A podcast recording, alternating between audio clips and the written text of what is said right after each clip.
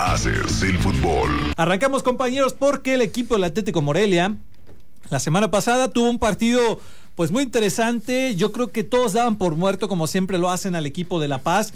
Y pum, paz, tres goles para adentro. Y por poquito y se andaba quedando el equipo del Atlético Morelia. Al final tuvo esta posibilidad de poder remontar el partido. Obviamente los cambios les han funcionado, han servido bien y han venido bien. Y bueno, esta es una de las razones por las cuales este equipo del Atlético Morelia permanece invicto. Sí, señores, invicto aún con el pesar de todos porque ha empatado, ha ganado un partido, pero invicto al final del día. Así es como se encuentra este equipo del Atlético Morelia esta tarde noche, mi estimado Diego. Así es, Ricardo, como lo comentas, seguimos invictos y yo considero que fue un resultado bueno para Morelia, considerando que tuvieron eh, un partido complicado en cancha sintética, cancha nueva y también la polémica de la cancha muy malo como trataron las aficiones de Morelia, que nos trataron como delincuentes prácticamente, así que buen resultado, la verdad. Fíjate que hablando de este tema un poquito, ya después estuve analizando, revisando más comentarios, más notas y al parecer la situación con la afición del equipo del Atlético Morelia es que se les pidió que no se juntaran de acuerdo al reglamento de la Federación Mexicana de Fútbol, que era una indicación donde les pedía que no hicieran conglomeraciones de los mismos aficionados para evitar lo que sucedió, si ustedes recordarán, en aquel partido del Querétaro y eh, fue un comunicado que lanzó la Federación Mexicana de Fútbol. Ahora este equipo de La Paz junto con las autoridades privadas y públicas tratan de respetarlo, no lo respeta la afición. Y entonces empezaron a llevar a los aficionados como ya es del conocimiento de todos, que al final sí termina manchando ligeramente eh, pues el fútbol en el sentido de que el fútbol se merece o se debe a la afición pero bueno, ahí está este comentario. Otra de las cuestiones que me llaman mucho la atención es lo que sucede, por supuesto, con este equipo, el Atlético Morelia, que se habla cada torneo que va a ser el equipo manda más, que va a ser el equipo, eh, pues que más destellos tenga de brillantez y pues resulta que vemos esto. Sin embargo, sin embargo, compañeros, en esta ocasión tengo que decirles que qué le pudiera reclamar a un equipo que de la nada rescata un empate, empieza a tomar el balón, empieza a jugar bien, estoy hablando particularmente del segundo tiempo, y de repente cuando mejor jugaba cae el descuido otra vez del equipo del Atlético Morelia, les meten el tercero y entonces ya se venía la noche para el equipo del Atlético Morelia, cuando al final de cuentas los cambios le funcionan y pues bueno, hay un doblete en este partido, mi estimado Dani. Una serie de desatenciones en la zona baja, por ahí el portero es eh, prácticamente sino el responsable de esta situación. Habrá que trabajar mucho esta parte, ¿no? Eh, entiendo que sí, a los tres minutos estás en un gol, te cambia por completo el panorama, no es lo que esperabas o lo que tenías planteado y tienes que reacomodar tus piezas, pero si vas dando la pelea y tienes todo para, para poder sacar el resultado, ¿por qué no hacerlo? ¿Por qué tener que esperarte prácticamente a que vaya finalizando el partido para poder hacer las modificaciones? Y que bueno, no fue, y, debe ser dicho con todas las palabras, no fue por una gran jugada, sino fue por una, eh, un balón rebote, ¿no? Este, ahí donde el defensa falló. El defensa falla en la cobertura, el error es del defensa, el acierto es definitivamente del delantero. Pero, ¿por qué jugar, por qué irte a estos extremos cuando si venías de una victoria contundente, pues obviamente debes de seguir bajo ese, bajo ese parámetro, ¿no? Pero no puede ser que a partir del primer gol pierdas idea y luego no, no puedas acomodar a tus jugadores de tal manera que te puedan responder. Hay, hay una cosa que quiero que se analice también, compañeros, porque esta es la segunda torna, la segunda pues el segundo torneo sí del equipo de La Paz y hay que recordar que en el primer torneo, si bien el equipo del Atlético Morelia termina sacando el resultado, el equipo de La Paz le jugó bien.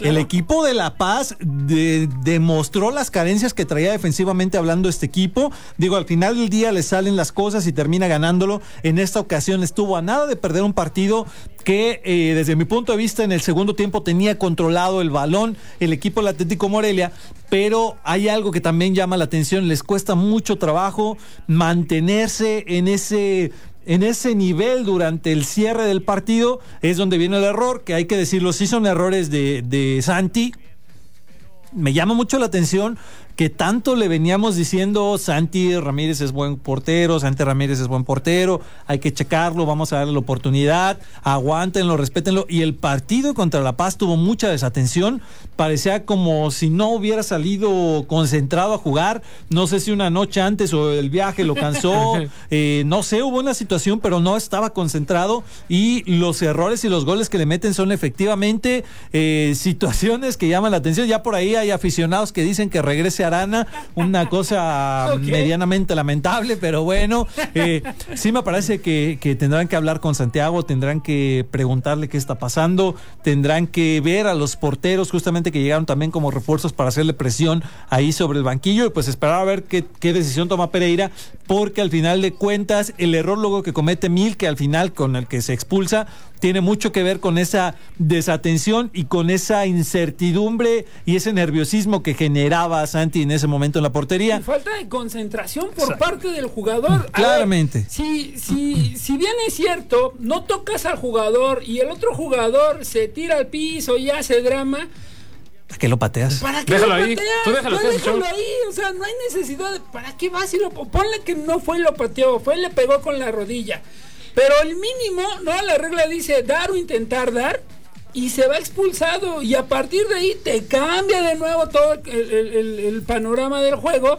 Y es por eso que el gol cae por una muy buena, este, por el rebote, por la desatención del defensa y por el acierto del delantero. Claramente digo, al final del día ahí pudimos ver y notar que si lo quieres ver o no, se tira el jugador, marcan el penal, se enoja eh, Mil, que está bien que te enojes, pero no tenía que responder de esa forma. Al final de cuentas, era este sentido de estoy nervioso porque el portero no anda y terminas regalando un penal que al final de cuentas iba a ser un tanto más complicado el hecho de que el portero pudiera atajarlo. Eh, en ese sentido, me parece que mucha de la problemática que se ha tenido durante todos los torneos del equipo del Atlético Morelia es la defensiva. No han encontrado un defensa mandón que si bien en su momento Mil que fue el que ordenó, en este momento me parece que descuida, en este momento me parece que quizás esté ya un tanto confiado de que ese es el puesto que nadie le había peleado, porque se enfocaron en traer medios, se enfocaron en traer delanteros, que era lo que en su momento se le pedía a ese equipo del Atlético Morelia. Hoy se necesita un defensa que tenga la calma, que tenga la gallardía y que tenga lo necesario para poder ser el líder eh, en cuestión defensiva, Diego. Sí, definitivamente, porque la defensa gana, gana campeonatos, dicen la frase. Y sí, como lo comentas, Mir que anda ni- un nivel un poco bajo porque su error en el partido hace que los demás se desconcentren y también tengan que remontar el partido de nueva cuenta, con lo cual fue un error el cual sí pudo costar el partido. Digo, al final de cuentas también ayudó y abonó que la defensiva de La Paz tampoco era mucho, ¿no? Ustedes pudieron ver los tres goles como se dan. Eh, no es que hayan sido unos señores golazos. Eh, me parece que hay mucha desatención también en la defensiva de La Paz. Y digo, afortunadamente para el equipo del Atlético Morelia andaban finos. Cae primero el gol, vimos el de Milke, que de repente remata y lo hace bastante bien. Sí.